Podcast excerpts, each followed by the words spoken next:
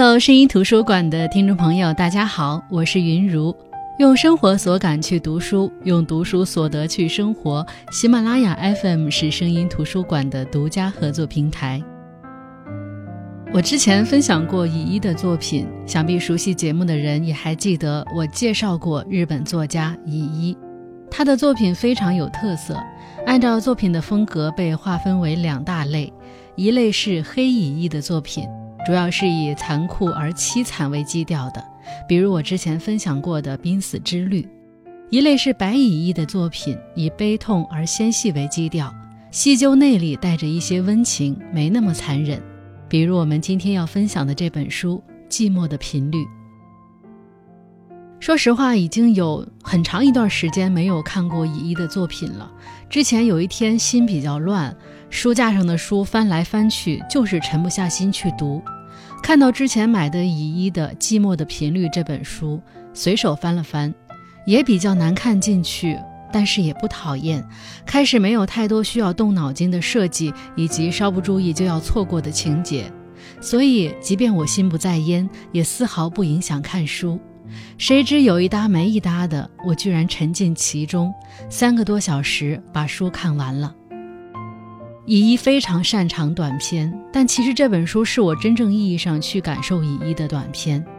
和别的短篇很清晰的故事的脉络以及饱满的倾诉欲不同，乙一的短篇整体的基调会很平缓，故事几乎没有明显的起承转合，不会明显的去感受情节，只有浓浓的情绪，而这些情绪藏在那些无关紧要的情节之下，隐隐的影响着我们。读到最后，总会有深深的感慨。《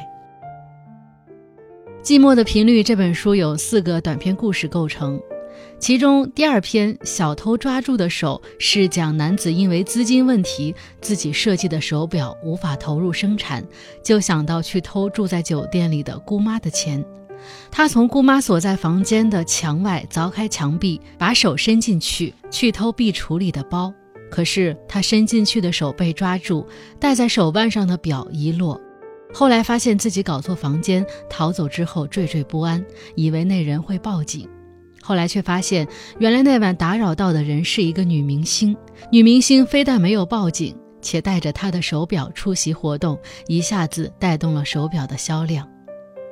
而这本书的第三个故事《胶卷中的少女》，是主人公带引号的我进入大学的电影社后，无意中在角落里发现一个胶卷，是几年前的学长们的作业。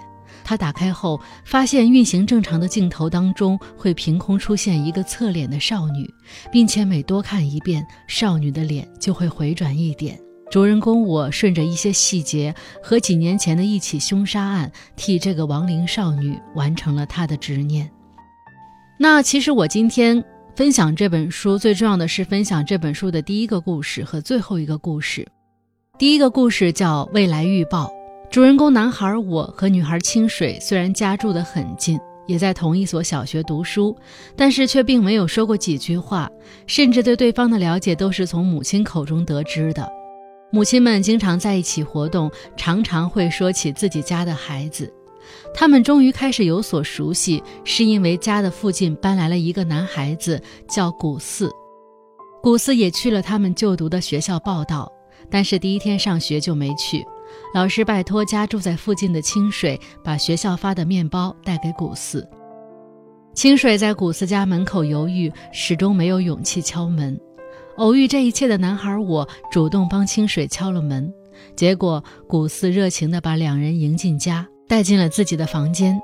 古四向两人坦白，他有看到未来的能力，他的脑海当中经常会有一些画面、数字、人名等，并给他们展示自己之前写过的一段文字，里面是数字和人名，那个名字是一个名人的名字，而那个时候电视正在播报他死亡的事情。而古斯说，他之前就已经预知了这一切。男孩，我没有当真，觉得古斯肯定是事先看了报道，再写下这些，然后告诉他们是之前写的。反倒清水对此十分感兴趣。古斯有一个这样的笔记本，记录着他所有的预知，每一页都只写了三五行字，每页的第一行都是日期。古斯解释说，那是做记录时的当天日期。第二行就写了各式各样的内容，比如人名或者地名什么的，基本上是一些词汇的排列。古斯说，他也不知道一些文字代表什么，就是感知到什么就写什么，也不是所有的都应验了，有些可能应验了，但是他却无从证实。由于他这种能力就像天气预报一样，并不是绝对准确的，所以他称之为未来预报。后来，他们经常去古寺家玩，他们谈论的话题各式各样。但是很明显，清水对未来预报还是很感兴趣的。而男孩我通过一些可以验证的事情，发现古寺可能根本是在故弄玄虚。一天，他们从古寺家离开的时候，古寺突然看向远方，他说：“我看到了未来，你们两个只要其中一方没有死掉的话，就会结婚。”当时，男孩和清水都觉得很尴尬，可谁都没有接古寺的话。不过，就是因为这个预测，男孩我和清水的关系开始变得疏远。虽然他们一直以来没怎么说过话，可是自从听了古寺的预报后，大概是因为难为情吧。他们虽然升入同一所中学，可是在学校里，男孩总会有意无意地躲着对方。从前在走廊上相遇时，他们会平淡地擦肩而过。但现在却很难做到，碰上了就不知道眼睛该往哪里看。后来三人升入了不同的高中，男孩就更难见清水一面了。男孩，我觉得他和清水不再说话，的确应该归咎于古寺，但这件事本身对他来说也不是什么大不了的事儿，毕竟和清水本来就不是要好的朋友，现在只是比以前更少说话罢了。他的生活也没有因此发生任何变化，本来应该是一笑置之的事情，但是他总会在某个不经意的瞬间想起。要控制自己不去想一件事情是很困难的。有时候看见清水的身影，他就假装自己一点也不在意。他有那种自觉，觉得不能让他知道自己对那件事很在意，耿耿于怀。当然，男孩表现得很成功。在周围的人看来，他和清水是完全不相干的两个人。后来，清水和古寺都考上了大学，只有男孩既没有考大学，又找不到工作，要靠兼职和打零工度日，生活费不够，还需要家人来补贴。古寺有清晰的规划，考研究所，他学习好，且总是有明确的目标，而男孩我却总是看不到人生的方向。后来的一天，母亲无意中告诉他，清水住院了。他总是想起清水，每次经过那家医院都忍不住眺望。后来，他在兼职的酒店出手打了耍酒疯的客人，被辞退的他去医院医治骨折的手指。本来决定顺带去探望清水，可在最后一刻还是犹豫了。谁知又在医院的小花园遇到了坐在轮椅上的清水。清水的存在不知不觉中变得对他如此重要，也许是因为受伤后精疲力竭的灵魂需要一个可以依偎的东西吧。那天他倾诉了很多自己的现状，觉得自己现在跌入人生谷底，不知道未来的方向在哪儿。清水安慰他，给他打气。可谁知那是他们最后一次见面。两个星期后，清水去世了。葬礼上，清水的妈妈单独把男孩我叫到一边，郑重的道谢：“谢谢你之前到医院探望我家孩子，那孩子真的很高兴。”妈妈还告诉了他清水的秘密。清水自小身体不好，不能出去和小朋友玩，妈妈便把外面发生的事情讲给他听，后来就成了习惯。不知道从什么时候开始，清水只要听到母亲讲到关于男孩的事情，就会悄悄露出温柔的表情。别人或许察觉不到，但是妈妈知道。于是，即便后来长大了，只要清水在家，妈妈也总会把从男孩妈妈那里听到的关于男孩的事情当做家常话讲。其实这里面有一个伏笔，就是当年在古寺说自己拥有预报未来的能力的时候，清水是非常相信的。也就是说，在男孩我怀疑、躲避、不在意的这些年里，清水其实是笃定的，怀有期望的。虽然他到死都没有等到预言成真的一天，但却因为在死前和男孩有一场聊天而感到开心。他的人生自出生起就一直在和病魔做斗争，但是他却没有自暴自弃，而相反，男孩我却把没有大学学历、没有正式职业、也没有对将来的规划，只是茫然的过着兼职的日子，当做是人生的低谷。这种对比其实是惨烈的。当然，作者也用清水的人生态度去激励男孩，让男孩重新振奋。那这个故事还有一个伏笔，是在。清水去世后，男孩我曾经再次向古寺求证过他的预言。古寺说，虽然隐隐约约的，但我看到过他在年轻时死去的景象。可是同时，我也看见你和他组建了家庭，被两个孩子围着的情景。这两种未来靠得很近，很难确定。那么，如果古斯的预言能力是真的话，也就是说，事情的走向其实是有两个结果的，而这两种结果也是由男孩决定的。一种是正视自己的内心，这样两个人可以幸福的在一起；另一种是像男孩这样不断的回避和退缩，直到清水去世。那我在想啊，会不会有可能我们在做任何的事情的时候都有这样的选择？选择勇敢，遵从自己的内心，我们就会得到让内心圆满的答案。这样哪怕失败。内心也不会受到煎熬。另一种是选择逃避、错失机会，内心陷入无尽的难过和后悔中，就像此刻的男孩我。那这就是这本书的第一个故事《未来预报》，而这本书最打动我的，则是最后一篇《失去的世界》。我当时在想，果然最好的故事都是放在最后的，它能够最大限度地提升我们对整本书的观感。失去的世界主要讲的是一个男子车祸后成为植物人，他不能说话，不能睁开眼睛，也听不到声音，只有右手肘部以下的地方有知觉，也只有右手的食指是可以动的，就是全身都不能动，只有食指可以动，全身都没有知觉，只有右手肘部以下的地方有知觉。在意识到这一切的时候。他不知道活在世界上的意义是什么。他的女儿才一岁，他还没有听到过女儿喊爸爸。可是妻子给了他希望。妻子在他的右手手臂上写字，和他约定：动一下手指是 yes，动两下手指是 no。当发现男子回应了这种方式之后，他们开始了这样的交流。根据妻子提供的信息，他知道自己是依靠人工呼吸器和打点滴来维持生命的。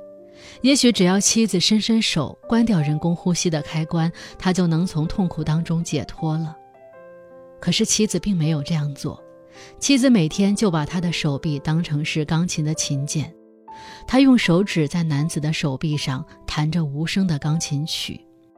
妻子是钢琴老师，以前。他总觉得妻子的琴技不佳，可是关上了其他感官，所有精力都集中在触觉上时，他充分的感受到了曲子的情绪。他每天都盼望着妻子能来，每次妻子走的时候，在他手上写晚安的时候，他都怕妻子再也不会来了。只有当右手手臂再次接触到妻子的手时，他才会安心。当他完全记住一首曲子后，便能通过皮肤察觉到演奏当中那细微的时间差，由此形成不同的景象，在黑暗当中产生与上次听同一首曲子时不同的景色。不知道从什么时候开始，他发觉那种微妙的差异才是妻子内心世界的表现。他的心安定平静时，手指的动作就像睡梦中的呼吸一样温柔。当他的内心充满矛盾或者疑惑时，他能察觉妻子的弹奏当中有一瞬间仿佛从楼梯上滚落下来。在弹奏的时候，妻子无法说谎，他的皮肤所感受到的刺激潜藏着妻子最真实的想法。这样过了三年，他开始从妻子的弹奏当中听出了差别。那是一首他已经弹过几百遍的曲子。第一次听这首曲子的时候，根据他频密跳动的手指，男人想象出一幅小马奔腾的图像。但是那天，他听到的曲子里找不到小马，曲调有微妙的紊乱。从妻子的指尖感受到的是一匹疲倦的马拖着沉沉的脑袋，在缓缓的前行。他知道，妻子累了，原因就是他，他不能像一副枷锁一样缚住妻子。他还年轻，有充裕的时间来重新开始自己的人生，可因为自己半死不活的状态，让妻子无法重获新生。如果这样下去，妻子那充满无限可能的人生，今后将一点点地消耗在陪伴他这团肉块的日子里。他在意外当中失去了人生，而为了照顾他，不得不每天来病房的妻子，也是一样。男人不知道该如何是好，但他知道自己必须使妻子重获自由。可是。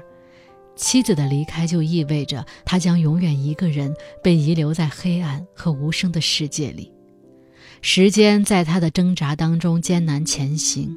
随着时间的流逝，妻子的弹奏中那种沉重和苦闷的气氛越来越浓烈。那种微妙的感觉，常人是很难感受到的。但是对男人来说，妻子的弹奏就是他的全世界，所以他总能敏锐地感觉到他的痛苦。终于，男人想到了一个让妻子摆脱的办法，那就是自己的食指不再动，不再回应。妻子叫来了医生，医生用针刺他，忍住疼痛，一动不动。他必须让医生和妻子认为他的手指已经不能再动弹，他的肌肤已经不能再感受到刺激，让他们相信他已经成为一团不能再与外界有任何交流的肉块。那天以后，妻子仍然到病房来探望他，为他弹奏，不过不再是每天，而是每两天来一次。这个频率不久就减为三天一次，最后他的来访变成了一星期一次。用手臂听得出来，妻子以前的弹奏中那种沉重和苦闷消失了，连续跳跃的指尖好像一只小狗在手臂上跳舞。不知道过了多久，应该是很久很久的时间。没有人告诉他经过了多久，他无法知道自己身处何年何月，不知道从何时开始，妻子再也没有来看过他，女儿的来访也同时中断了。是妻子发生了什么事情，或者只是把他遗忘了，他不得而知。如果是因为生活忙碌充实，没有时间想起她这个肉块丈夫，他会很高兴。遗忘，是他最希望的结局。后来又过了很久，他连自己多老了也不得而知。他甚至想，或许妻子已经年老体衰，寿终正寝了。他的世界依然是一片黑暗和寂静，残缺的生命依靠人工呼吸器和药物点滴而延续着。那最后书里是这样说的：再也没有人触摸的手，医生和护士可能都已忘了我的存在，但这又有什么关系呢？有时往食指上一用劲，我发现它依然能上下活动。自己虽然置身于黑暗和寂静之中，然而世界还是充满光亮和声响的。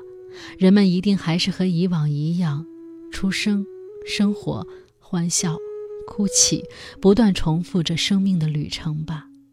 我描绘着早已逝去的风景，静静地把自己重新交给了无穷无尽的黑暗。那这就是这本书《寂寞的频率》的最后一篇故事——失去的世界。《寂寞的频率》这本书虽然说是白蚁一的作品，按理来说温情的成分是更高的，可是不知道你们听完或者读完的感受如何？我反倒觉得是更残酷的。这种残酷不是赤裸裸的，而是绵里藏针的。这四个故事其实都是在讲寂寞，人生的寂寞发生在这群找不到人生价值的人身上。很多人读这个故事的时候，也可能会对号入座。但是温情的地方是在于，在他们的人生当中，总有人不经意间把光芒投射到他们身上。默默坚持着的青子，和小偷共情的女明星，帮胶卷少女圆梦的男子，帮妻子做出选择的植物人丈夫。瞬间的美好能把他们带出泥沼，也能让他们找到自己寂寞的频率，以及和他们同频共振的人。其实，纵观乙一的作品，你会发现他很善于写那些颓废的、无所事事的、找不到人生方向和出口的人，但是他也有强大的悲悯心，总是会用一个个转折来告诉他们，这个世界上没有毫无意义的人生，每个人。都有它存在的意义。好的，我是云如声音图书馆，我们下期再见。